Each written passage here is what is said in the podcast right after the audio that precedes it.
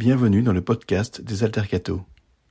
Vous pouvez y retrouver les conférences que nous organisons dans le cadre de notre café et coworking associatif Le Simone à Lyon.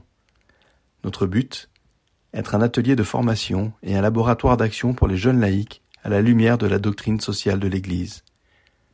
Vous pouvez aussi nous suivre sur Facebook, Instagram et Twitter. En ce 26 avril 2023, nous accueillons Timothée de Roglaudre, journaliste et membre de l'équipe du Dorothy à Paris.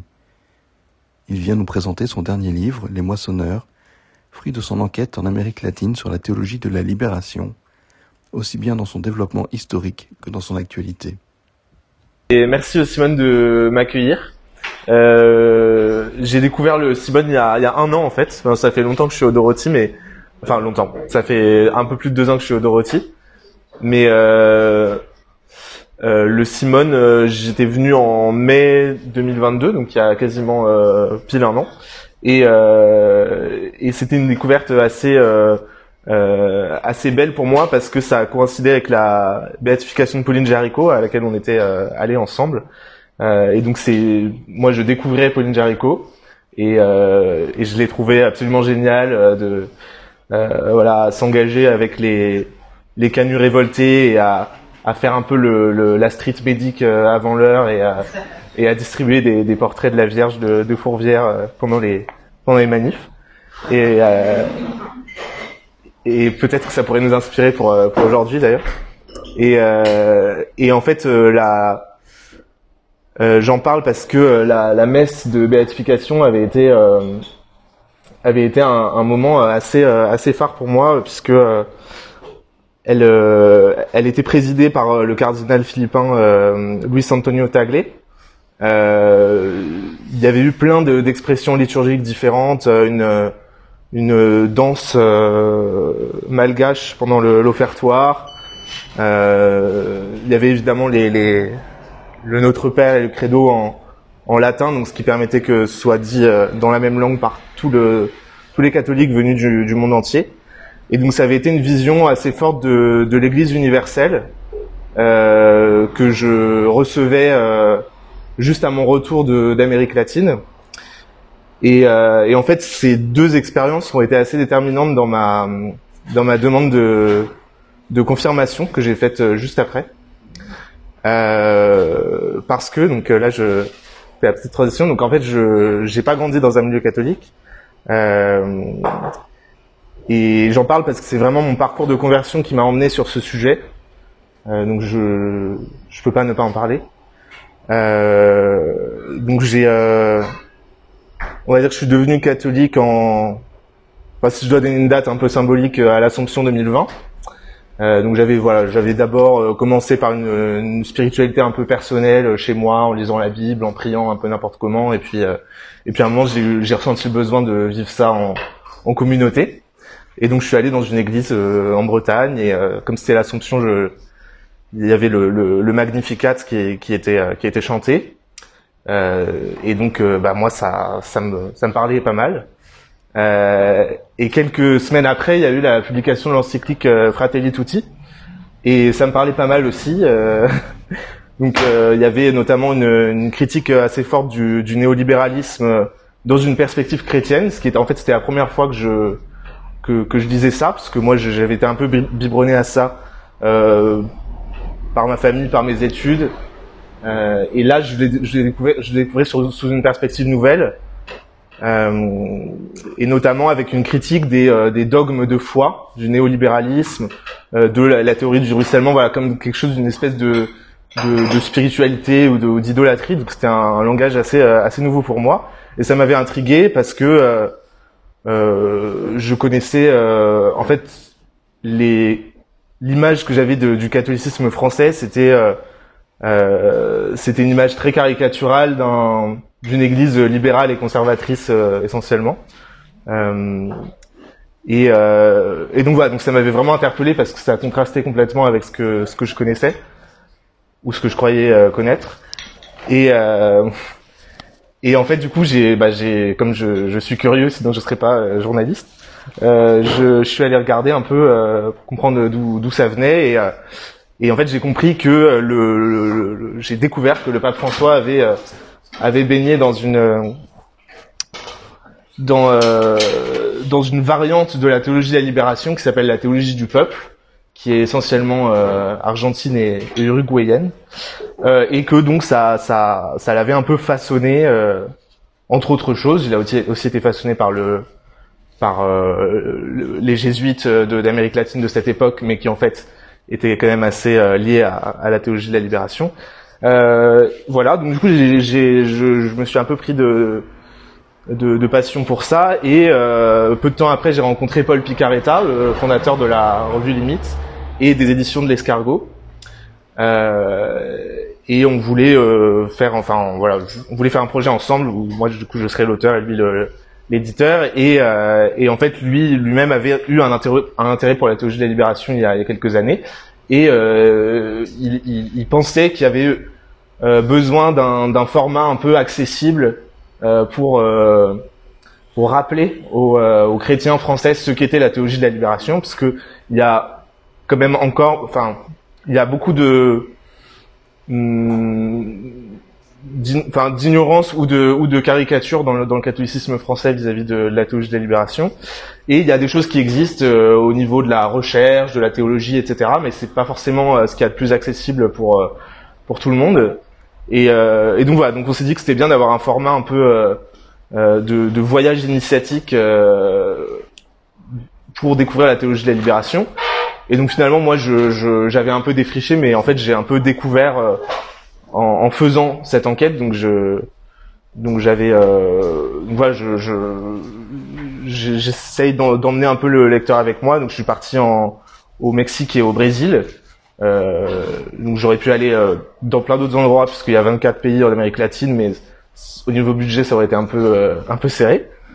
Euh, donc voilà un peu comment j'en suis venu à, à, travailler sur ce sujet. Euh, donc je vais vous dire d'abord le, le, un petit peu le, le plan de, de, mon intervention. Euh, je vais commencer par vous parler du contexte historique dans lequel est apparue la théologie de la libération. Euh, puis je, je, vous parlerai des, euh, des, principes de cette théologie, euh, notamment à travers euh, Gustavo Gutiérrez, son, un de ses pères fondateurs. Ensuite, je vous parlerai des adversités qu'a rencontré la théologie de la libération, autant dans l'Église que, qu'à l'extérieur. Euh, et puis voilà, si euh, s'il y a le temps, je vous, je vous parlerai un petit peu de ce qui, ce qui reste de la théologie de la libération aujourd'hui et comment ça se, se vit concrètement. Euh, et enfin, euh, j'essaierai de, de, poser la question de ce qu'on peut en faire aujourd'hui euh, ici en France dans notre dans notre contexte politique religieux. Voilà. Donc en fait, pour comprendre le, le, la jeunesse de la théologie de la libération, faut d'abord comprendre que contrairement à un certain nombre d'autres théologies, euh, c'est pas une théologie qui est apparue dans les dans les facultés de théologie, dans, dans les universités, dans les dans les livres. C'est d'abord une théologie qui apparaît sur le terrain. Euh, et donc il y a une, une, première phase de la théologie de la libération que euh, que le philosophe euh, Michael Lewis appelle euh, christianisme de la libération, donc qui n'est pas encore formalisé sur le sur le plan théologique et qui apparaît vraiment dans le peuple d'Amérique latine à partir de la fin des années 50 et dans les dans les années 60. Euh, et donc à cette période-là, il y a une situation économique, géopolitique et ecclésiale très particulière. Euh, D'abord économique parce que c'est une, euh, une époque où le, euh, l'immense euh, majorité de la population latino-américaine vit dans la pauvreté, voire l'extrême pauvreté. Euh, c'est des économies rurales qui se s'industrialisent et s'urbanisent à marche forcée. Et donc les paysans les déracinés vont travailler euh, dans les villes, euh, dans, habiter dans les bidonvilles et les, et les favelas. Je crois que c'était la première photo. Euh, et euh, ah, je peux mettre en... Hop. Euh, voilà, donc c'est vraiment une période caractérisée par une, une très forte pauvreté euh, et que euh, certaines théories économiques expliquent par une dépendance au structurel aux pays du Nord et notamment aux, aux États-Unis. Euh, ensuite, euh, le contexte géopolitique, c'est un contexte de d'effervescence, on va dire euh, révolutionnaire, euh, puisqu'il y a une, date symbolique, celle de la, du succès de la révolution cubaine en, en 1959, euh, qui renverse le, la dictature de, de Batista. et en fait, cette ce succès-là remet en cause le, le consensus qu'il y avait un petit peu dans la dans la gauche latino-américaine à cette époque-là, qui était celui d'une d'une perspective réformiste ou national populiste, donc qui visait à en fait euh, accélérer le développement des économies latino-américaines sur le modèle européen ou occidental. Euh, et donc il y a une autre option qui, qui est ouverte, qui est plus révolutionnaire. Donc pas forcément, ça veut pas forcément dire qu'elle est euh, violente, mais en tout cas elle s'inscrit euh, clairement dans une dans une logique de d'alternative au capitalisme, avec l'idée que l'Amérique latine n'est pas obligée de se développer comme euh, euh, comme les économies occidentales. Euh, et donc dans ce contexte-là, où il y a euh, bah, des, des, des, mouvements de résistance sous différentes formes, dont des guérillas, mais pas, pas uniquement, euh, les États-Unis et les élites, les élites locales d'Amérique latine euh, ont peur d'une contagion marxiste dans tout le dans toute l'Amérique latine. Et donc il va y avoir divers coups d'État militaires, assez souvent soutenus par Washington. donc les plus connus au Brésil en, en 64, en Argentine en 66 puis 76, en Uruguay en 71, au Chili en 73, etc. Euh, et donc cette première phase euh, de christianisme de la libération, elle s'exprime par une, une, une, résistance spirituelle à la dictature et à la pauvreté qui apparaît euh, parmi les, les chrétiens latino-américains. Euh, et euh, elle se, elle s'inscrit aussi dans un dans un contexte ecclésial euh, particulier euh, où en fait euh, il y a une forme de, de brèche qui s'ouvre par rapport au catholicisme traditionnel latino-américain qui était resté en fait sur un modèle assez féodal, euh, donc qui avait assez peu bougé depuis euh, depuis la colonisation euh, et où les, les, le catholicisme était assez proche des élites de, de, manière générale. Et en fait, il y a un certain nombre d'influences qui viennent d'Europe, euh, qui sont souvent apportés par les, les missionnaires, euh, qui vont euh, apporter une nouvelle manière de voir la théologie. Euh, donc c'est d'abord le ce qu'on appelle la nouvelle théologie qui apparaît euh, après-guerre, donc qui est portée par des, des figures comme Yves Congar ou Marie-Dominique Chenu, qui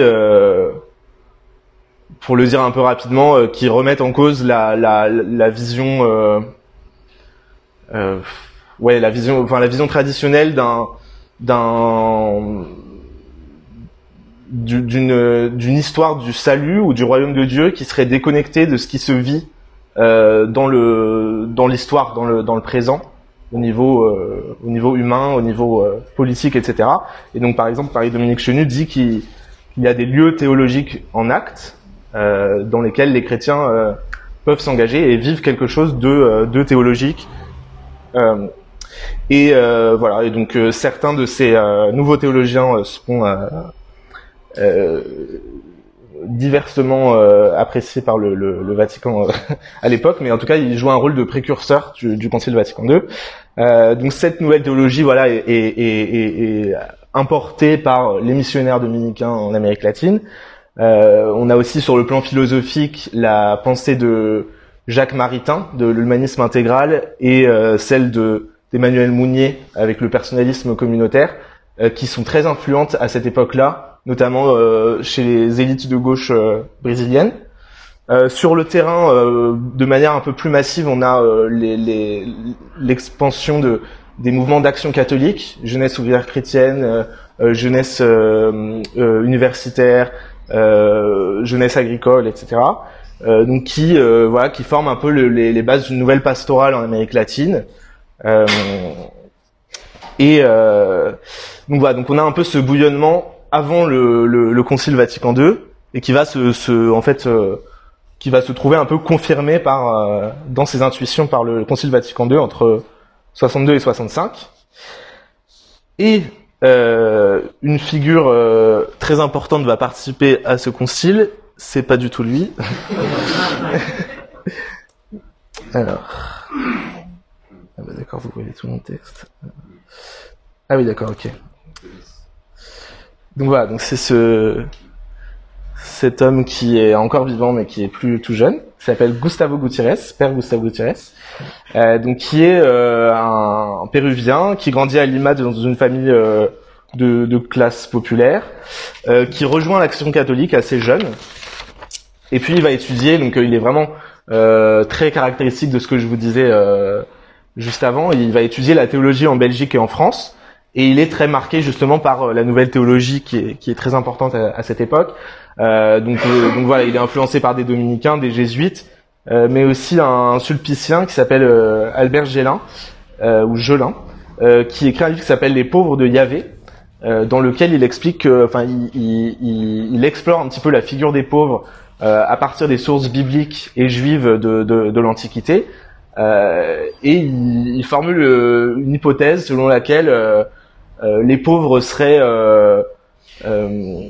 aurait voilà une, une, une, réception un peu prioritaire de la bonne nouvelle euh, parce que euh, les, les, les, riches euh, sont dans une forme d'autosuffisance ayant les ressources qu'ils ont euh, et donc seraient moins disposés à, à recevoir le, la bonne nouvelle voilà à, en tout cas de de dans un premier temps.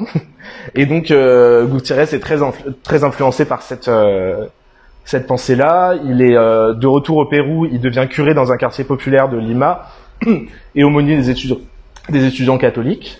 Euh, il voyage aussi beaucoup au Brésil à, cette époque où il constate les la violence de la dictature et il se lie avec les les étudiants et les militants d'action catholique au Brésil. Euh, et puis il est invité euh, par son évêque à participer à la dernière session du Concile Vatican II. Euh, et en fait, il se trouve qu'il est un peu frustré que cette question de la pauvreté soit un peu minimisée par rapport à d'autres questions très importantes dans le Concile, questions pastorales, liturgiques, etc. donc le pape Jean XXIII avait en septembre 62 parlé d'une Église de tous et particulièrement des pauvres.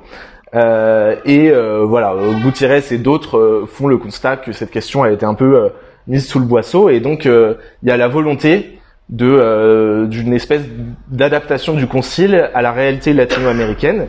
Donc Gutiérrez va participer à plusieurs réunions en Amérique latine, et là, ça va donner la conférence de Medellin en, en 68, donc la conférence du Conseil épiscopal latino-américain. Euh, qui est une conférence ouverte par euh, le pape Paul VI. C'est la première fois qu'un qu'un pape se rend euh, en Amérique latine. et donc, on demande à Gutiérrez de faire une, une intervention sur le thème de la théologie du développement, qui est très populaire, enfin en tout cas très très en vogue à l'époque. Et en fait, Gutiérrez n'est pas vraiment satisfait par, par ça parce qu'il considère que justement ça, ça va un peu trop dans l'écueil de vouloir calquer euh, le modèle latino-américain sur ce qui a été fait en, en Europe, euh, en Occident. Et, euh, et, donc lui va préférer, parler de la théologie de la libération. Donc c'est la première fois qu'il emploie l'expression. Et trois ans plus tard, il publie son livre Teologia de la Liberación Perspectivas, où il condense un petit peu toutes, toutes les intuitions de cette époque-là, donc les intuitions du terrain, les intuitions portées dans les différentes euh, réunions euh, théologiques, et donc voilà, même si c'est pas le seul à écrire sur ce thème à cette époque, il est considéré un peu comme le comme le père fondateur, on va dire.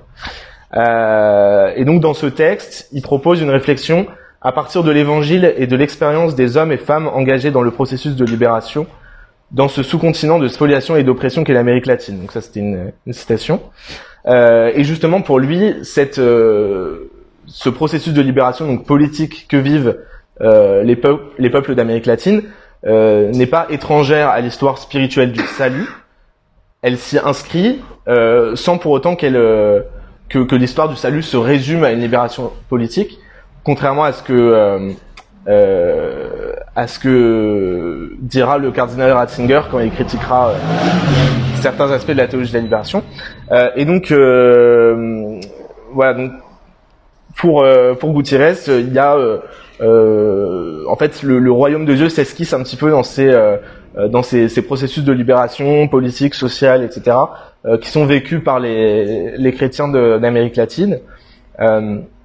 et donc, le rôle des chrétiens dans ce contexte, c'est de discerner les signes des temps, ce que ce qu'invite à faire le ce qu'invitait à faire le pape Jean XXIII, et à s'engager aux côtés des pauvres, avec la particularité que euh, les pauvres, les opprimés doivent être gestionnaires de leur propre libération Et donc là, il prône quand même une rupture avec l'approche dominante de la pauvreté dans l'Église jusque-là, qui avait été une approche plutôt euh, paternaliste ou de charité euh, individualiste, avec des exceptions. Et donc dans ce texte, il euh, cite euh, aussi bien l'Exode que des encycliques pontificales récentes ou des auteurs marxistes. Et donc c'est là que qu'il y a un, un point de, de, tension et que euh, encore aujourd'hui, euh, des, euh, la théologie de la libération est perçue dans certains milieux comme comme une théologie marxiste qui aurait grosso modo abandonné la foi pour pour faire la révolution. et donc voilà, donc je voulais revenir un petit peu un petit peu là-dessus pour pour pour faire tomber un peu ce, cette caricature. Et euh, donc, ce qui est important de dire, c'est que toutes les figures de la théologie de la libération euh, sont chrétiens, ont grandi dans la foi euh, et euh, enracinent leur message dans euh, dans l'Évangile, euh, dans la dans la tradition prophétique qui est très très importante pour eux, dans la vie des saints aussi, avec bah, notamment Saint François d'Assise qui revient beaucoup, Sainte Thérèse d'Avila chez chez Frei Beto. Et, et, et, voilà. Et donc c'est pas ce que je veux dire, c'est que c'est pas des, des, marxistes convertis euh, euh, à, à l'Église qui voudraient la, la subvertir euh, de, de l'intérieur. Euh, mais il se trouve que sur le terrain, euh, les chrétiens engagés dans la théologie de la libération se retrouvent à lutter aux côtés de militants marxistes, puisqu'ils sont eux aussi engagés dans la résistance à la pauvreté et aux dictatures militaires. Donc par exemple au Brésil, il va y avoir une une, une espèce de d'alliance de, circonstances entre les militants de l'action catholique, notamment les jeunes, une partie des dominicains, et euh, des militants plutôt guévaristes, qui se revendiquent plutôt de la, de la révolution cubaine. Euh, donc ça c'est pour le, la question du terrain. Et en fait sur le plan théorique, euh, une partie des concepts marxistes sont mobilisés par les théologiens de la libération euh, comme une médiation pour analyser la réalité sociale. Donc ça ils, le, ils insistent beaucoup là-dessus, c'est-à-dire qu'ils épousent pas l'idéologie marxiste, mais ils utilisent le marxisme comme d'autres euh, courants des sciences sociales euh, pour euh, essayer de comprendre pourquoi il y a des pauvres. Euh, mais en revanche, ils font le tri, et évidemment tout ce qui concerne le matérialisme athée, l'athéisme scientifique, ils vont pas le reprendre parce qu'ils sont chrétiens et que ce serait ce serait stupide. Euh, et, euh, et, une autre chose intéressante, c'est que chez Gustavo Gutiérrez et d'autres euh, grandes figures de la théologie de la libération, il y a une certaine appétence pour ce qu'on a appelé le socialisme utopique, qui était très important au XIXe siècle en Europe, mais pas que. et en fait, ce socialisme utopique a été très tôt discrédité par le marxisme orthodoxe, qui préfère parler d'un socialisme scientifique euh, et donc dans ce texte de 71, Gutiérrez parle euh, déjà de l'utopie du théologien franciscain britannique Thomas More, euh, qui décrit une île imaginaire sans propriété privée ni argent, dans une Angleterre du XVIe siècle où, où le mouvement des enclosures frappe les paysans, ce qui constitue un peu la, les prémices du capitalisme moderne. Donc voilà, il y a aussi le philosophe allemand marxiste euh, Ernst Bloch, qui est beaucoup cité, euh, auteur du, du, principe espérance, euh, et des, des marxistes latino-américains, comme Paulo Freire, brésilien qui a inventé la pédagogie des opprimés, ou l'écrivain péruvien José Carlos Mariategui, pour qui le socialisme latino-américain doit être une création héroïque euh, de des, des latino-américains et, et, non pas euh, un, un, décalque, une copie du socialisme occidental. Euh, et donc euh, pour lui, la force des révolutionnaires réside, enfin constitue une force religieuse, mystique, spirituelle.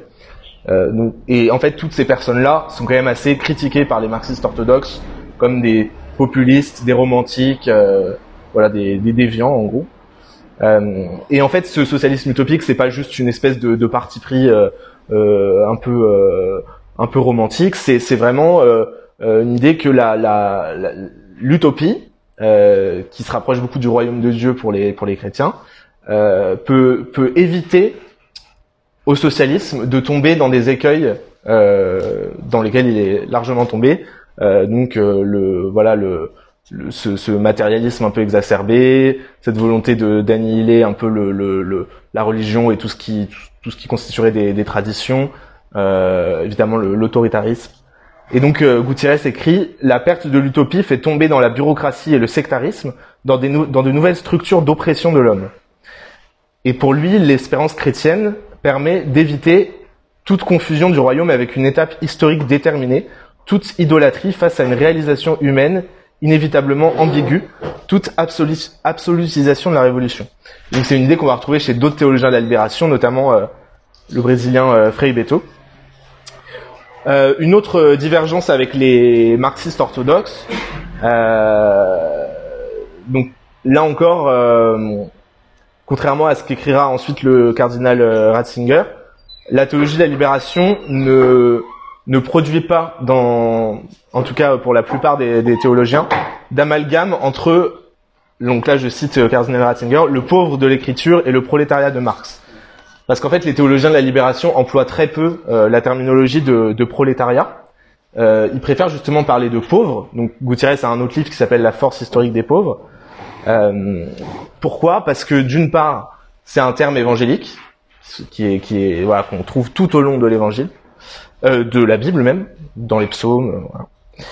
Et, et aussi parce que ce terme de pauvre correspond beaucoup mieux que le terme de prolétariat à la réalité, en fait, aux pauvres de la théologie de la libération, qui est avant tout un paysan, donc un paysan déraciné par le, le l'ascension de la l'agro-industrie euh, et, euh, et par l'exode le, rural en gros. Et, euh, et donc voilà, donc le, le, la figure paysanne en Amérique latine est déjà une figure de, de lutte dans les, dans les siècles précédents. Il y a eu des révoltes paysannes assez importantes. Euh, et, euh, et donc voilà, la théologie de la libération s'inscrit euh, vraiment dans, dans cette histoire-là. Et ça, ça tranche beaucoup avec le marxisme orthodoxe, puisque euh, pour pour Marx, les paysans français étaient un sac de pommes de terre euh, qui n'avaient pas de, qui pouvaient pas avoir de conscience de classe parce qu'ils étaient, euh, chacun ils défendait un peu leur, leurs intérêts. Donc il y avait une vision très euh, euh dépréciative de la de, de, la paysannerie qui a été reprise par beaucoup de, de marxistes, euh, pour qui en fait le, le, la classe révolutionnaire c'est les ouvriers. et et voilà. Et donc certains théologiens de la libération se disent marxistes euh, en développant euh, à leur manière, avec plus ou moins de, enfin, de force de conviction, on va dire. Mais donc par exemple, Frei Beto euh, se dit marxiste, mais il explique qu'il fait une différence entre son l'idéologie et la religion, que les deux doivent pas se confondre. Enfin, c'est un peu c'est un peu alambiqué, mais euh, il y a aussi euh, au Nicaragua Ernesto Cardenal qui dit qu'il est devenu marxiste en lisant l'Évangile, ce qui est un peu un peu provocateur quand même. Euh, mais en tout cas, la, la, plupart des grandes figures euh, de la théologie de la libération euh, ont, ont, toujours dit qu'elles n'étaient pas marxistes.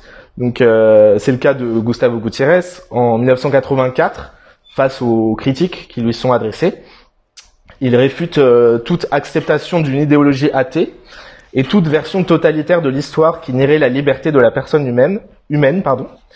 Euh, il explique aussi que parler du conflit en tant que fait social ne veut pas dire l'affirmer de façon irréfutable, ni y voir le moteur de l'histoire. Donc ça, c'est une référence au rôle de la lutte des classes dans la pensée marxiste, euh, qui, en fait, si on suit un peu son raisonnement, n'est pas compatible avec le, christianisme, puisque la foi chrétienne euh, envisage, enfin, comme moteur de l'histoire, le l'édification du royaume de Dieu. En fait, c'est ça le sens de l'histoire pour euh, pour un chrétien. Euh, donc voilà, et euh, pareil pour euh, Leonardo Boff, donc ça c'est hop la 2 bis. Euh, donc théologien brésilien qui a quitté le sacerdoce mais qui est toujours franciscain, qui a joué un rôle de, de vraiment de précurseur de, de Laudato Si. Il a écrit en 95 un livre qui s'appelle Cri de la terre et Cri des pauvres. donc ça, ça vous dit quelque chose. et donc lui, il a inventé l'éco-théologie de la libération. Euh, et donc quand je l'ai rencontré, il, il, disait que la théologie de la libération était, je cite, une option pour les pauvres contre la pauvreté, dans laquelle les pauvres sont les sujets de leur libération et nous sommes leurs alliés. Ceci étant inspiré non pas par Marx, mais par la tradition de l'Exode, des prophètes et de la pratique de Jésus. voilà, donc tout ça est un peu théorique, donc je vous donnerai euh, un peu plus tard si j'ai le temps, euh, des exemples d'applications concrètes euh, aujourd'hui. Euh, mais avant, je voulais parler rapidement des, de, des différentes formes d'adversité euh, auxquelles s'est confrontée la théologie de la libération. donc d'abord, il y a une, une adversité politique très claire, celle de la, des dictatures militaires et, et des États-Unis, qui sont la plupart du temps alliés. Euh, et qui va faire que euh, le, des centaines de chrétiens sont euh, assassinés par les dictatures latino-américaines, dont un certain nombre de prêtres, religieuses, religieux et même des évêques. Et donc le plus connu, c'est lui. Donc Saint Oscar Romero, donc, qui a été canonisé en 2018, je crois, donc qui était l'archevêque de San Salvador et qui a été assassiné en pleine homélie en 1980 par des escadrons de la mort des miliciens au service de la dictature militaire euh, soutenue par les États-Unis.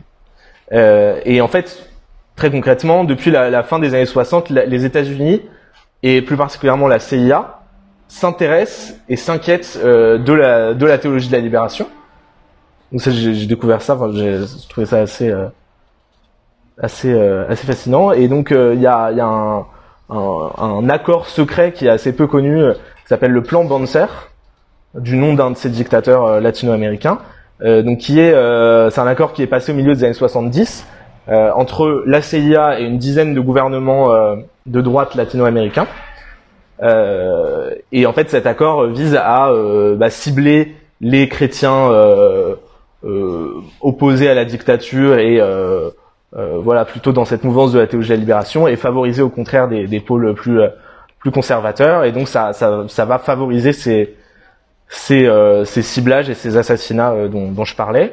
Euh, donc cette, cette inquiétude, voire cette paranoïa des, des États-Unis, va s'accentuer avec Reagan, Ronald Reagan, dont les conseillers pointent du doigt à plusieurs reprises la théologie de la libération comme comme un danger. Et, et donc il y a donc à cette période il y a un, un, document déclassifié de la CIA en 86 dans lequel on peut lire particulièrement préoccupant est l'usage délibéré de la théologie de la libération par des groupes marxistes-léninistes pour promouvoir le changement révolutionnaire. Et c'est un document intéressant parce que il donne des chiffres euh, dont on ne sait pas du tout euh, d'où ils, ils sortent sur l'adhésion à la théologie de la libération en fonction des, des différents pays. Euh, et donc voilà, c'est ça, ça a pas trop de valeur, mais ça, ça, se tient. Donc je le dis quand même, il cite le Nicaragua, le Salvador, le Guatemala, le Brésil et le Chili. donc ça c'est une première adversité politique, mais il y a aussi une adversité au sein de l'Église. Euh, donc euh, dès, euh, dès les premières années de sa de ses, ses, ses prises de parole, Gustavo Gutiérrez est ciblé dans son propre pays par des, des, des catholiques conservateurs et nationalistes qui font croire à une tentative de, d'infiltration marxiste dans l'Église. et dans un autre pays, en Colombie, un personnage qui va jouer un rôle assez important, qui s'appelle euh, Monseigneur Alfonso Lopez Trujillo, et qui deviendra cardinal, qui sera créé cardinal. Euh, donc c'est un, c'est une figure qui est euh, obsédée par l'idée d'une contagion marxiste dans l'Église, euh, qui euh, qui déteste personnellement Gustavo Gutiérrez, et donc il va le dénoncer auprès des, évêques péruviens comme un comme un, un, dangereux marxiste.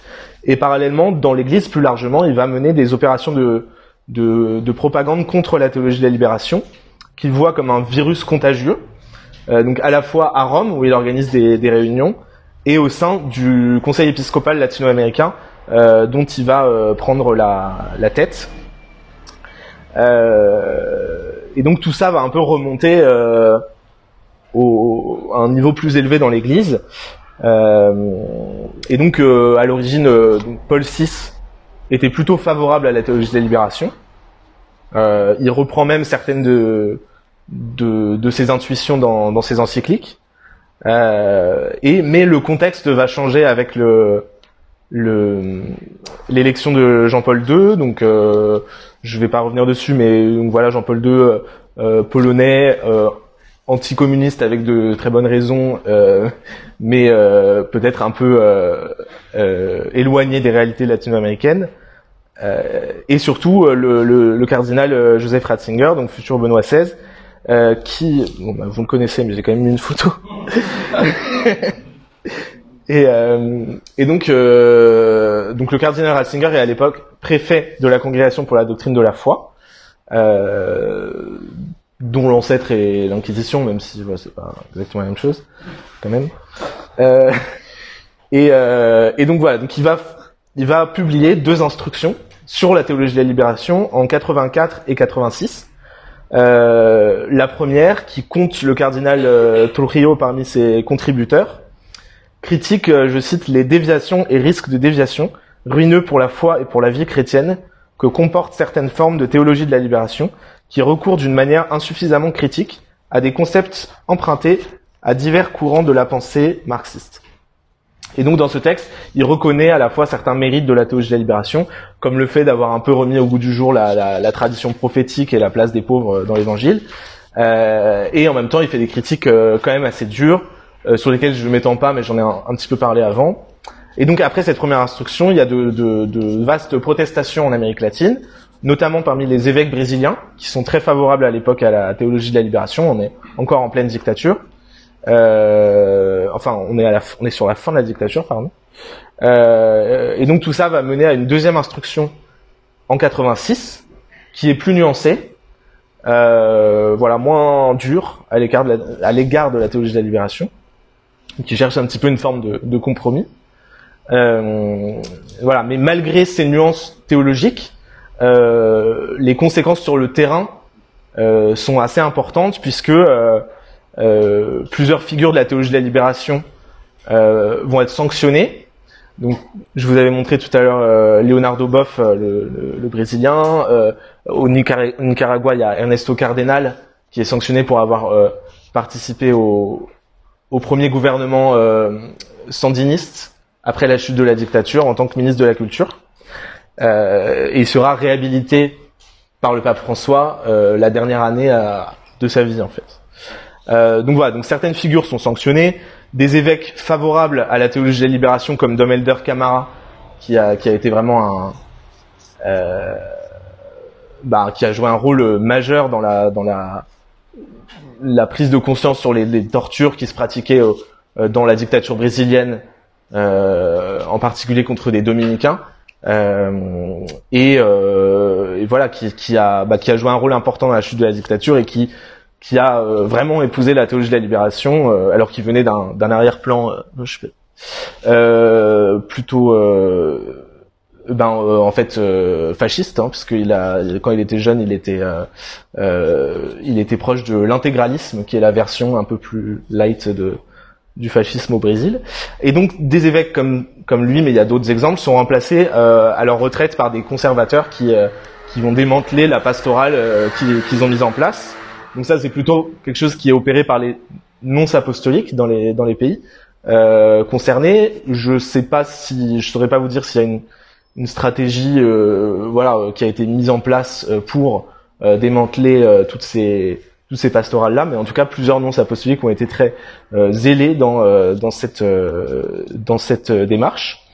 voilà, et puis il faut rajouter évidemment tous les tous les assassinats dont je parlais euh, sur lesquels le, le, Vatican est assez peu euh, vocal euh, à l'époque.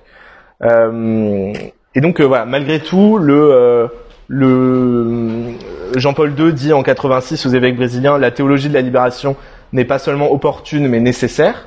On voit qu'on a quand même changé de, de ton, mais ça reste assez tendu et ça va rester tendu sous le, le pontificat de, de, Benoît XVI. Et euh, le, le, pontificat du pape François euh, va acter une, une, forme de réconciliation, en tout cas, oui, de, de réconciliation euh, plus euh, euh, plus assumée. donc le pape François reçoit plusieurs figures de la théologie de la libération, à commencer par Gustavo Gutiérrez dans les dans les premiers mois vraiment de de son pontificat. Euh, et voilà, et ça s'explique aussi par le fait que, comme je le disais au début, le pape François lui-même est inspiré par la théologie du peuple. Euh, donc il y a plusieurs euh, théologiens jésuites qui ont été très importants dans sa dans sa formation euh, intellectuelle. Euh, et bon, il y a un peu des controverses sur le fait de savoir si la théologie du peuple est vraiment une variante de la théologie de la libération. Euh, mais euh, je pense que c'est, en fait, la question est assez vite réglée parce que euh, quand vous regardez les écrits de euh, Juan Carlos Canone, donc un des, un des, ben des, des figures de la théologie du peuple euh, qui, a, qui, a, eu beaucoup d'influence sur le, le, pape François. En fait, il, il, fait une liste de courants de la théologie de la libération et il met la théologie du peuple dedans et il expliquera plus tard que ceux qui ont voulu euh, séparer la théologie du peuple du reste de la théologie de la libération avaient euh, des objectifs euh, plutôt euh, politiques. donc voilà, donc le contexte a changé avec le pape François, mais toujours est-il que la théologie de la libération a quand même décliné en Amérique latine, donc sous le, le poids de différents facteurs, donc internes à l'Église, de changement de contexte géopolitique, de montée de, de, du pentecôtisme en, en, Amérique latine. Donc voilà, beaucoup de, de, de, facteurs qui ont un peu conduit à son à son déclin, mais euh, ça, il reste encore euh, des, des, des, forces euh, assez vives euh, en Amérique latine, et notamment au Brésil, puisque en fait c'est vraiment le pays dans lequel la théologie de la libération a eu l'impact le, plus fort. D'abord, donc je le disais, dans, comme force de résistance à la dictature militaire, que l'Église institutionnelle avait d'abord soutenu euh, et ensuite, euh, vers la fin de la dictature, euh, la théologie de la libération joue un, un, rôle très important dans la formation du Parti des travailleurs et dans son expansion dans le, dans le, dans le territoire brésilien. Euh, donc le Parti des travailleurs qui, qui porte Lula euh, au pouvoir. Euh, et là j'ai une photo. Ouais. Donc ça c'est Frei Beto dont je vous parlais, donc un, un, frère, un frère dominicain qui a été qui a été très proche de Lula, qui a été quelques mois au, au gouvernement pour euh, mener un programme de lutte contre la faim et qui en fait c'est c'est a démissionné parce qu'il considérait que que la promesse initiale n'avait pas été tenue. Donc c'est assez enfin voilà, je vous donne ça un peu comme une anecdote mais c'est assez intéressant sur ce que ça dit de la capacité de la théologie de la libération à toujours euh, maintenir une certaine distance avec le pouvoir et à ne s'allier enfin ne voilà n'entrer dans une forme de, de, de coopération avec le pouvoir que euh, lorsque ça peut euh, servir l'intérêt des, des plus pauvres. Euh, donc voilà, donc la, théologie de la libération reste quand même assez bien implantée au Brésil, donc dans les communautés ecclésiales de base qui euh, qui sont apparues euh, au Brésil à l'origine pas du tout dans une perspective politique, donc c'est des petits groupes de laïcs qui se réunissent par quartier ou par paroisse euh, qui vont euh, lire la parole euh, en, la mettant en relation avec la réalité qu'ils vivent. C'est souvent des, des, des, populations assez pauvres. Donc, donc naturellement, c'est devenu un des terrains d'expression privilégiés de la, de la théologie de la libération. Donc voilà, donc il y a encore pas mal de, de, de, gens dans ces communautés ecclésiales de base. Il y a la pastorale des jeunes qui continue à se réclamer explicitement de la théologie de la libération. Le mouvement des santerres, vous en avez peut-être entendu parler, le mouvement des paysans santerres, qui a été aussi très influencé par la théologie de libération. Et donc euh, tout ça explique euh, en partie pourquoi Lula a été réélu l'an dernier avec le soutien d'une majorité de, catholiques, euh, tandis que la plupart des protestants, toutes dénominations confondues, pas seulement les, évangéliques, ont préféré voter pour Bolsonaro sous l'influence de plein de de, de, de facteurs, voilà, et de d'autres modalités théologiques, on va dire. Euh, je sais pas si j'ai encore un, peu de ouais. Bah du coup je voulais euh, je voulais vous lire euh, deux extraits, je vais essayer de, faire assez vite quand même, euh, de pour vous montrer en fait bah, ce qui existe encore au Brésil. Enfin je vous donne un exemple en tout cas. Donc c'est un prêtre que j'ai rencontré à, à Sao Paulo qui s'appelle le père Giulio Lancelotti, donc qui est italien, enfin d'origine italienne, qui vient lui-même d'un milieu d'un milieu populaire, voilà, comme euh, comme Gutiérrez et comme euh, comme d'autres, et qui a mis en place euh, dans le nord-est de São Paulo une, une pastorale pour les gens de la rue. Donc tous les tous les matins après la messe aux aurores, il prend ses paroissiens et il va dans un centre communautaire à quelques à quelques centaines de mètres où ils vont ensemble aider des, des milliers de, de sans-abri. São Paulo étant une des villes le plus touchées par les plus touchées par euh, par le mal logement euh, dans le dans le monde. Euh, et donc c'est assez intéressant parce que son action articule vraiment l'action sociale, la comment dire la l'ancrage un peu liturgique dans une forme de, de, de piété populaire et et la prise de position euh, très claire euh, sur le plan politique. Donc voilà, donc ça c'est une petite paroisse en fait, vraiment toute petite. Donc le le père Giulio Ancelotti, c'est lui. J'ai pas de photo de son visage, mais en tout cas c'est lui. et ça c'est l'église. Et en fait, quand je vous disais piété populaire, c'est parce qu'en fait j'ai remarqué qu'il y avait peut-être une quinzaine de statues de saints dans une minuscule église. Euh, c'est des choses qu'on voit pas énormément en France, je pense. Enfin, ça dépend où vous allez. Euh, donc voilà. Donc je vais vous faire une petite lecture. Alors, je vais remettre. Voilà. Euh, tout ceci est un moyen, pas une fin. Non, c'est pas ça que je voulais faire. Non, si, me confie le père Giulio Lancelotti une fois de retour à l'église, assis sur un banc dans la fraîcheur de la petite nef. C'est un moyen pour se rapprocher, pour vivre ensemble. Le prélat, lui-même issu du peuple, n'adopte en rien une posture paternaliste. Il a grandi dans un quartier pauvre de la ville, avec un père épicier et une mère successivement, successivement secrétaire, mère au foyer et cuisinière. Avant même d'embrasser le sacerdoce, il a toujours cultivé le souci de s'engager aux côtés des plus défavorisés. Je ne pense pas que l'important soit de vivre la théologie de la libération, me dit-il. L'important, c'est de vivre la dimension humaine de la vie. Vous pouvez avoir un discours libérateur et une pratique autoritaire. La théologie de la libération, il ne l'a pas découverte dans les livres, ni dans ses cours au séminaire, mais sur le terrain. En 1980, dans les dernières années de la dictature militaire, il fit la connaissance de Dom Luciano Pedro Mendes de Almeida, alors évêque auxiliaire de San Paulo, proche de la théologie de la libération, dont il devint ami. C'est lui-même qui l'ordonna prêtre cinq ans plus tard. Par la suite, il se reconnut pleinement dans les écrits du Belge Joseph Comblin, de l'Uruguayen Juan Luis II, du Salvadorien John Sobrino, ou du Brésilien Leonardo Boff. Il considère aujourd'hui la théologie de la libération comme faisant partie intégrante des options, des options théologiques de l'Église catholique, au même titre que la pensée de saint Augustin ou celle de saint Thomas d'Aquin. Toutes les théologies sont une vision de Dieu, de comment Dieu se manifeste, comment on vient à le connaître. La théologie de la libération propose cela à partir d'en bas, à partir de la pratique, à partir du pauvre. Le prêtre ne se contente pas de venir en aide chaque jour aux nécessiteux. Ces, homélies dispensées tant à, San Miguel Arcangelo qu'entre les murs de la chapelle de l'université San Judas Tadeu, située un peu plus loin dans la même rue, sont toujours tranchantes, directement liées à l'actualité politique, ou aux enjeux sociaux du moment. Diffusées sur les réseaux sociaux, elles sont fréquemment partagées sur les groupes Facebook de sympathisants de la théologie de la libération au Brésil, qui comptent plusieurs milliers de membres. La cible première du prêtre est la pauvrophobie qui règne, d'après lui, à São Paulo. Il a ainsi dénoncé l'hygiénisation sociale à laquelle mène la spéculation immobilière ou encore la violence des forces de l'ordre et de l'armée lorsqu'elles délogent des campements de sans-abri. L'important est de désigner et de déconstruire, développe-t-il lorsque je l'interroge sur les mécanismes de cette pauvrophobie.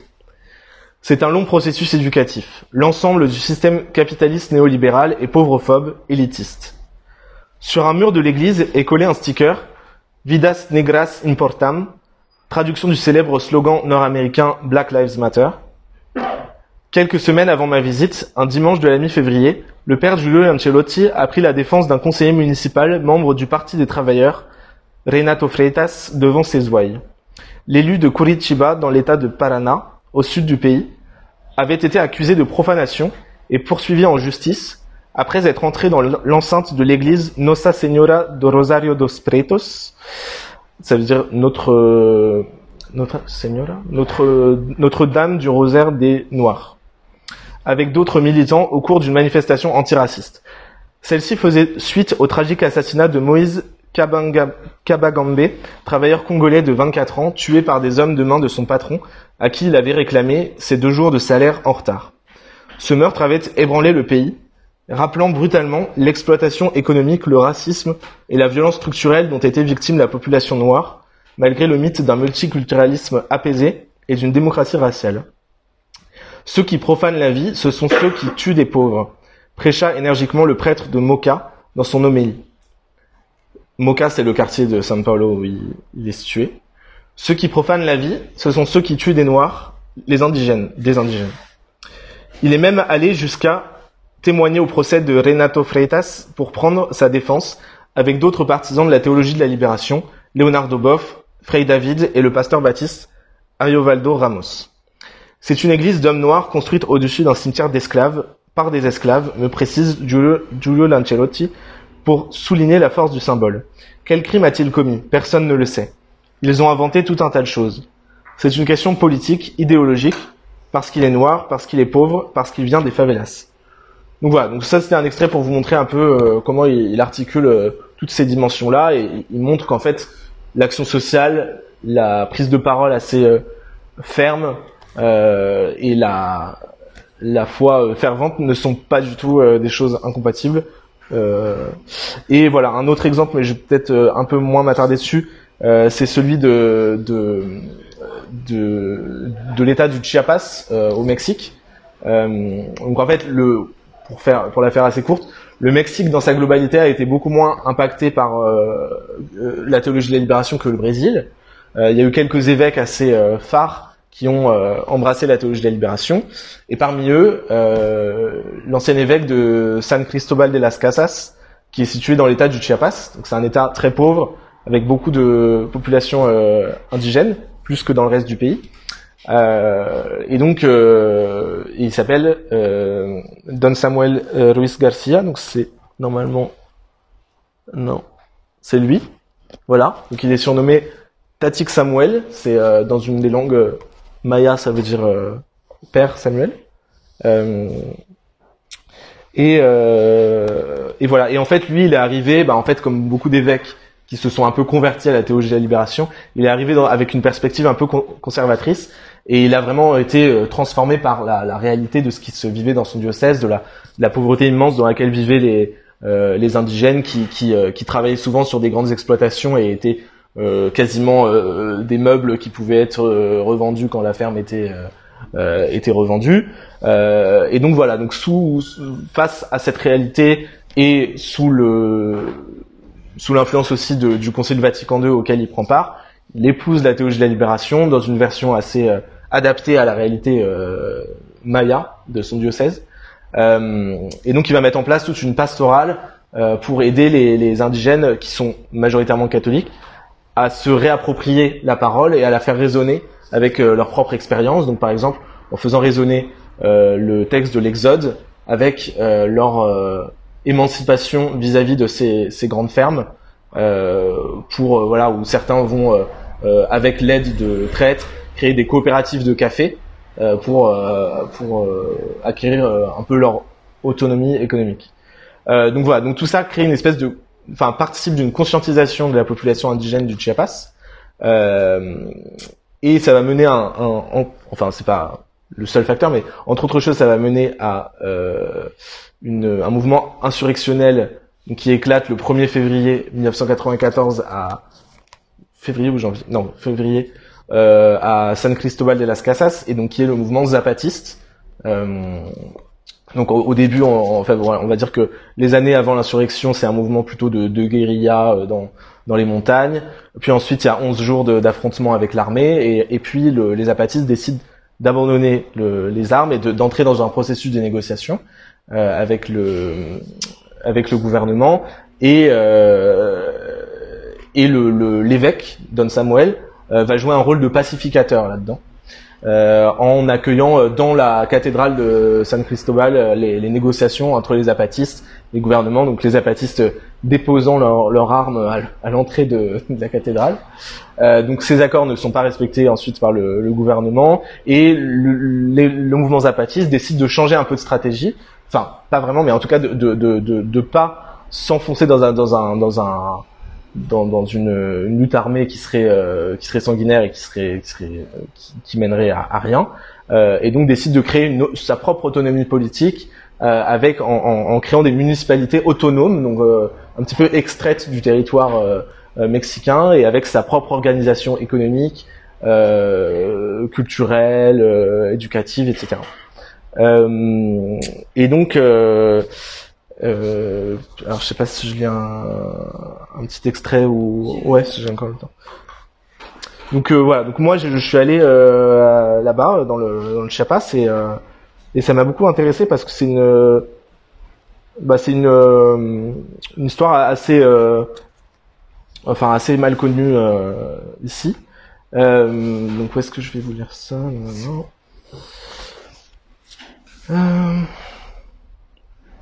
Oui, donc en gros, en fait, en arrivant euh, dans le Chiapas, je savais que euh, le, la pastorale mise en place par Dan Samuel avait joué une, espèce de, de, rôle de, de préparation, euh, dans, involontaire probablement dans, dans la l'insurrection qui a, qui a éclaté, mais je savais pas s'il y avait des liens euh, un peu euh, euh, organiques entre entre le entre voilà les catholiques du diocèse et ce mouvement zapatiste. Et et donc je suis donc voilà, donc je, je, je, cherchais à savoir ça. je vous lis du coup un extrait. Dans le sud de San Cristobal, à l'opposé, à l'exact opposé du Caracol Jacinto Sanec, donc ça c'est un territoire zapatiste, la coordination diocésaine des femmes, d'ailleurs c'est là, voilà, ça c'est le Caracol euh, Jacinto Sanec, euh, la coordination diocésaine des femmes, Codimour, a ouvert dans un bâtiment à la façade bleue électrique un espace des femmes où des représentantes de la gente féminine du diocèse se réunissent quatre fois par an pour discuter en toute sérénité de quatre axes l'analyse de la réalité, la culture, la mystique et le genre. Carolina, théologienne et agent de pastorale aux cheveux courts et aux boucles d'oreilles en forme de soleil, a déjà eu l'occasion de croiser le sous-commandant Marcos, renommé depuis 2014 sous-commandant Galeano, en l'honneur d'un camarade assassiné. Je pense qu'il est croyant à sa manière, sans se dire catholique. En partageant son expérience avec les peuples indigènes, en constatant qu'ils sont très religieux, il s'est rendu compte qu'il ne pouvait pas négliger ce fait. L'existence de la Codimour, de manière informelle d'abord, remonte aux années 60. Les femmes responsables de la pastorale, qui accompagnent Tatik Samuel, qui accompagnaient Tatik Samuel dans les communautés, ont pris conscience que la majorité de ceux qui participaient étaient des hommes, les femmes étaient reléguées au second plan. Elles mirent alors en place des groupes d'alphabétisation, notamment à partir des textes bibliques, ou encore d'apprentissage du travail manuel. La Codimour, composée à 80% de femmes indigènes, devint l'un des visages les plus actifs de la pastorale du diocèse de San Cristobal, porteur d'une théologie féministe latino-américaine et indigène.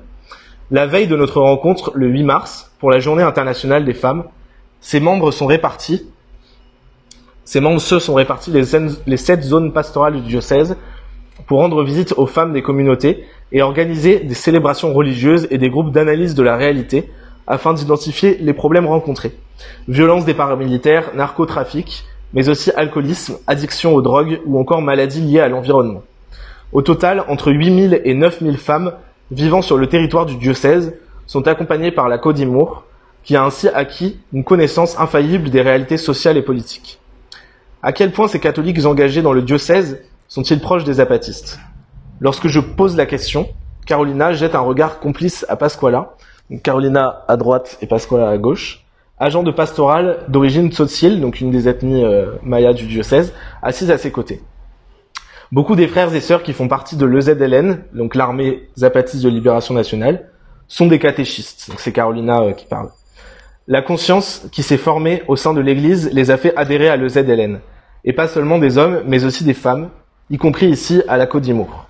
D'après Carolina, la majorité du noyau dur du mouvement zapatiste est impliquée dans la pastorale du diocèse. Quand il y a un événement en ville et que nous nous croisons, ils nous reconnaissent et nous disent Au revoir ma sœur, s'amuse la théologienne. Mais nous ne savons pas qui ils sont car ils portent leur cagoule. Ce sont de purs frères et sœurs. Pour autant, le diocèse, en tant qu'institution, c'est toujours officiellement tenu à l'écart de la lutte armée. Et ça, je vous en ai déjà parlé. Euh, voilà, donc tout ça pour dire que le... Enfin voilà, je, je, je voulais un peu savoir s'il y avait une espèce de lien organique et de fait, euh, il y en a un. Mais ce qui est voilà, ce qui est aussi intéressant à, à souligner, c'est que euh, là où la théologie de la libération a vraiment décliné dans certains euh, dans certains diocèses où quand je, comme je vous disais les, les, évêques ont été remplacés par des d'autres évêques plus conservateurs euh, là en fait euh, Don Samuel a fait quelque chose d'assez intelligent c'est qu'à la fin des années 90 il était euh, un peu menacé par le nonce apostolique qui, qui voulait un peu sa peau.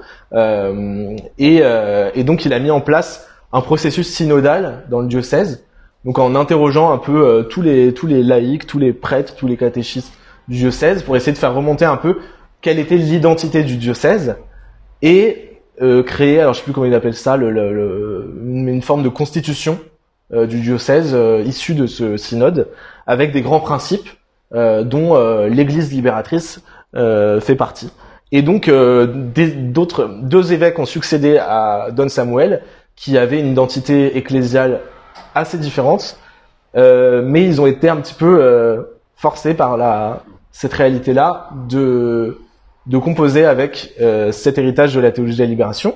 Et donc aujourd'hui, le, le, diocèse, tout en étant évidemment distinct de la mouvement zapatiste, se retrouve sur des terrains de lutte euh, communs, par exemple contre les euh, multinationales minières qui, qui veulent s'implanter dans le, dans le diocèse, euh, contre la Disneylandisation de, du Chiapas, parce qu'il y a beaucoup de tourisme et de pubs pour les espaces verts du Chiapas, etc. Euh, ou, ou, ou, contre la violence des paramilitaires, puisqu'en fait, après euh, l'abandon de, de, de l'affrontement direct entre l'armée euh, mexicaine et les zapatistes, euh, il y a eu des groupes de composés d'anciens membres de forces de l'ordre ou d'anciens militaires qui se sont formés et qui, qui bah, depuis depuis une trentaine d'années tuent des, des, régulièrement des, des soutiens, des proches, des zapatistes ou assimilés euh, y compris des prêtres, des catéchistes, etc. Donc il y a une espèce de guerre de basse intensité euh, qui se produit là-bas et l'Église est très impliquée pour euh, pour s'y opposer. voilà, donc je vais faire une, courte conclusion sur la question comment est-ce qu'on peut vivre la théologie de la libération aujourd'hui dans notre contexte. et donc clairement, ce qu'il faut commencer à dire, c'est que la, la théologie de la libération a connu son heure, on va dire, qu'elle ne va pas ressurgir euh, euh, voilà euh, de ses j'allais dire de ses cendres mais en fait c'est pas elle est pas elle est pas complètement calcinée donc donc ce serait un peu excessif mais voilà il va pas enfin voilà je pense pas qu'il puisse y avoir de résurgence de la théologie de la libération surtout pas dans notre contexte très de déchristianisation avancée voilà aussi un contexte économique politique très très différent. Mais en revanche je pense que la théologie de la libération offre des des outils euh, pastoraux, théologiques, euh, politiques qu'on peut se, se réapproprier euh, pour partie. Euh, donc euh, le premier c'est voilà le, le il y a d'abord des, des, outils ecclésiaux qui sont assez intéressants. Donc je vous parlais des communautés ecclésiales de base tout à l'heure. donc ça c'est en fait bah c'est peut-être un peu cynique de dire ça, mais dans, dans, le contexte de la, de la crise des vocations et de, voilà, de la, crise du, sacerdoce, on peut dire, euh, euh, il y a euh, il y a besoin de créer des nouveaux nouvelles manières de, de faire Église sur le terrain et les communautés de base peuvent peuvent en faire partie, donc permettre à des laïcs, notamment dans des zones où, où il y a un manque de prêtres, de de s'approprier la parole et de continuer à, à, à voilà avoir une vie liturgique un peu enracinés dans la réalité euh, qu'ils vivent. Donc par exemple, ça a été fait euh, déjà par le l'évêque de Grenoble, euh, monseigneur Echenne, dans son précédent diocèse à Pamiers. Et euh, en fait, pour le coup, c'était pas inspiré d'Amérique latine, mais d'Afrique de l'Ouest, puisque la théologie de la libération a aussi eu un impact au-delà d'Amérique latine. Il y a eu des, des communautés, il y a encore aujourd'hui des communautés ecclésiales de base euh, en RDC euh, ou dans d'autres euh, dans d'autres pays et donc par un peu circulation comme ça internationale, ça s'est développé dans diocèse de, Pamiers. voilà, il y a aussi des choses qui existent qui sont pas étiquetées communauté de base, mais par exemple les fraternités Pierre d'Angle qui se réclament de la, pensée de Joseph Brzezinski, le fondateur d'ATD Carmonde. donc ils sont pareil des groupes de lecture de la parole euh, par des personnes pauvres euh, éloignées de l'Église la plupart du temps. Euh, donc certaines certaines enfin voilà certains certains participants à ces fraternités ont été interrogés dans le cadre du du synode sur la synodalité. Euh, et, euh, et c'est assez beau en fait de lire ça dans les dans les conclusions. Euh, voilà, donc ça c'est le, le, plan voilà, le, le, plan un peu pastoral ou ecclésial. Ensuite, il y a la, ce que la théologie de la libération permet aussi, c'est un, c'est un, c'est un changement de regard euh, sur la question de la pauvreté qui, qui, voilà, qui, qui, invite à partir euh, des pauvres, de la réalité des pauvres, euh, et et en fait, voilà, je pense qu'il faut aussi se enfin qu'il y a aussi des pauvres dans l'Église, c'est ça que je voulais dire. Et donc moi je me suis aussi intéressé aux, quartiers populaires, aux églises des quartiers populaires. Je suis allé à Trappes pour faire un, un reportage et je crois qu'il y a à Trappes dans la paroisse 45 nationalités différentes et c'est une paroisse très très dynamique où il y a 600 personnes à la messe tous les dimanches. Donc voilà, je pense que c'est une réalité très, une des réalités les plus dynamiques de, de l'Église de France. Et de fait, c'est aussi des personnes, donc c'est des personnes qui à la fois sont inscrites dans une forte piété populaire, euh, voilà, avec beaucoup d'adoration mariale, de procession, etc. Euh, et en même temps qui euh, sont euh, dans des emplois très précaires, souvent dans le secteur des services, donc qui vont être euh, aide à domicile, aide soignante, chauffeur de, de chauffeur Uber, livreur à vélo, voilà. Et donc c'est intéressant parce que c'est de réalité euh, coexistent, on va dire, mais ne se rejoignent pas vraiment. Donc par exemple, la trappe, euh, quand je discutais avec le, le curé actuel, il me disait, bah, c'est vrai qu'il n'y a pas d'espace où, euh, où ces deux sujets peuvent être euh, discutés ensemble. Donc voilà, il y a peut-être quelque chose à réinventer sur ce plan-là, et aussi pour voilà les catholiques un peu plus un peu plus un peu plus aisés, un peu plus j'allais dire urbain, mais ils sont, euh, enfin, Trappes c'est urbain aussi, mais vous, m'avez compris, les catholiques des centres-villes, on va dire.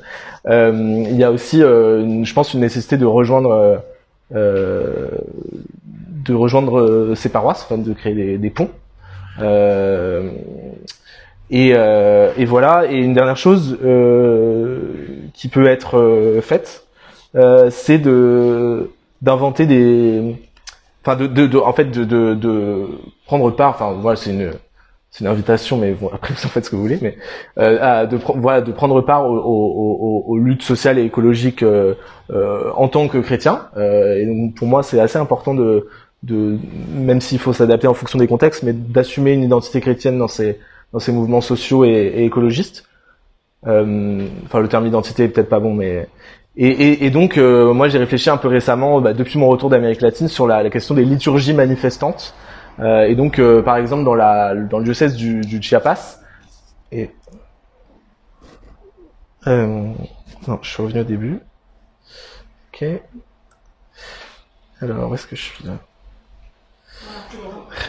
voilà. Donc ça c'est euh, voilà. Donc ça c'est euh, dans le diocèse du Chiapas, c'est euh, un, groupe un peu informel qui s'appelle le Pueblo Creyente, le peuple croyant.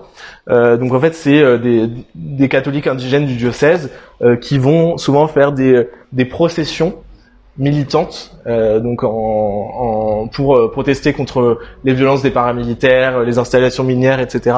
Et donc c'est assez intéressant parce que en fait on va voir des voilà des des euh, donc là une, bannière de la Vierge de Guadalupe qui est très importante euh, en Amérique latine et puis euh, des voilà des slogans sur la, la répression dans le du, du, gouvernement dans le dans le diocèse. Et donc voilà donc pour conclure je vais vous donner quelques exemples de de liturgie manifestante que je, auxquelles j'ai un peu pris part cette année. Et qu'est-ce qui se passe? Bon ça marche pas très bien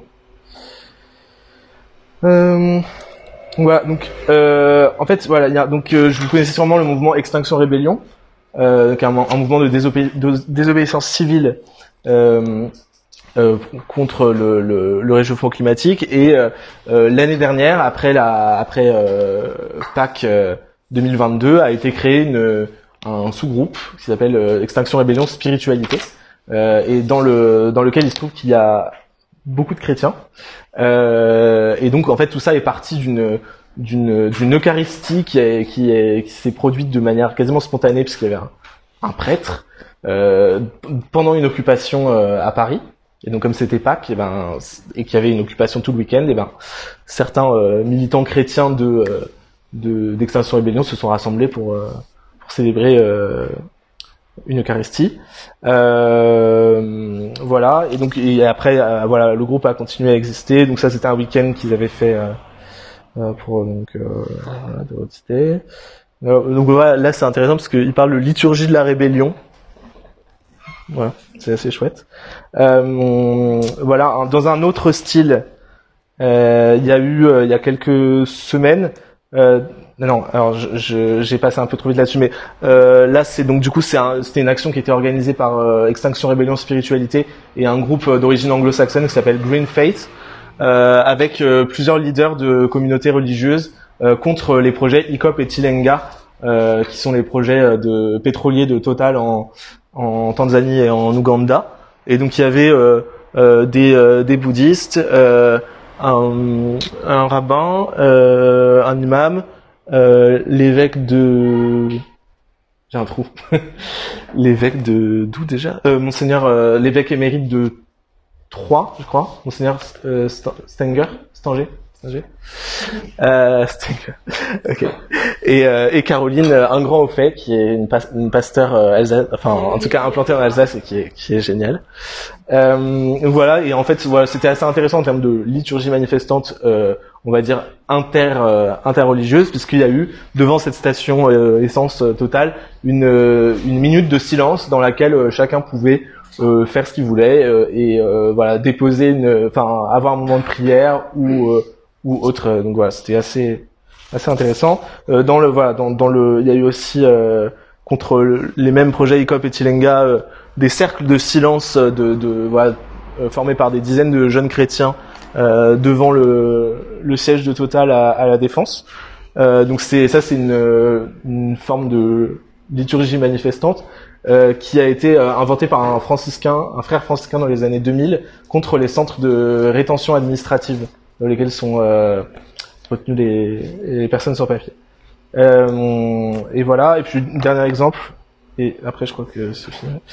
Ouais, bon, ouais, donc ça c'était en fait, il y a eu, je sais pas si vous avez entendu parler du, du collectif Anastasis, euh, qui est qui est un collectif de chrétiens qui s'engage sur des questions de justice sociale et de d'écologie, euh, formé par euh, des jeunes chrétiens de divers euh, horizons et dont certains du Dorothy et du Simone.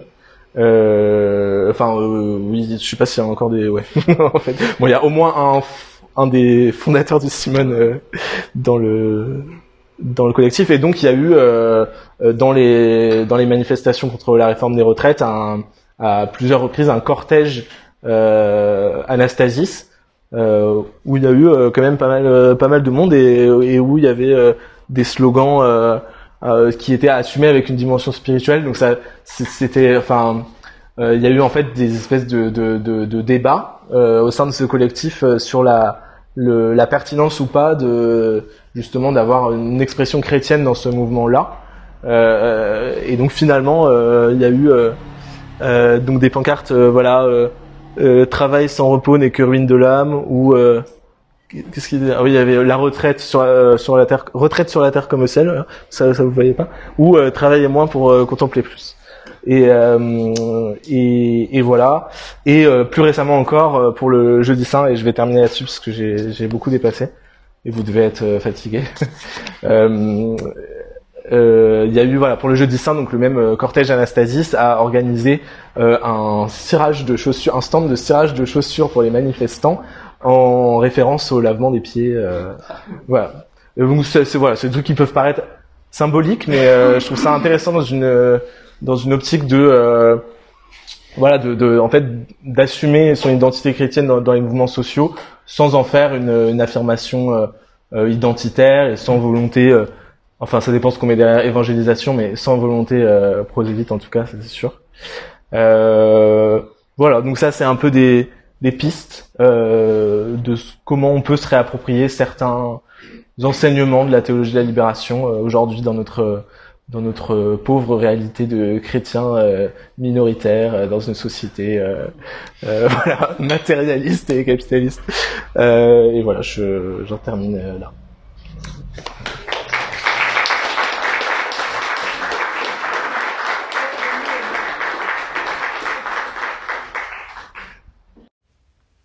Merci pour votre écoute. N'hésitez pas à venir nous retrouver pour une prochaine conférence au café Le Simone, 45 rue Vaucourt, dans le deuxième arrondissement de Lyon. À bientôt.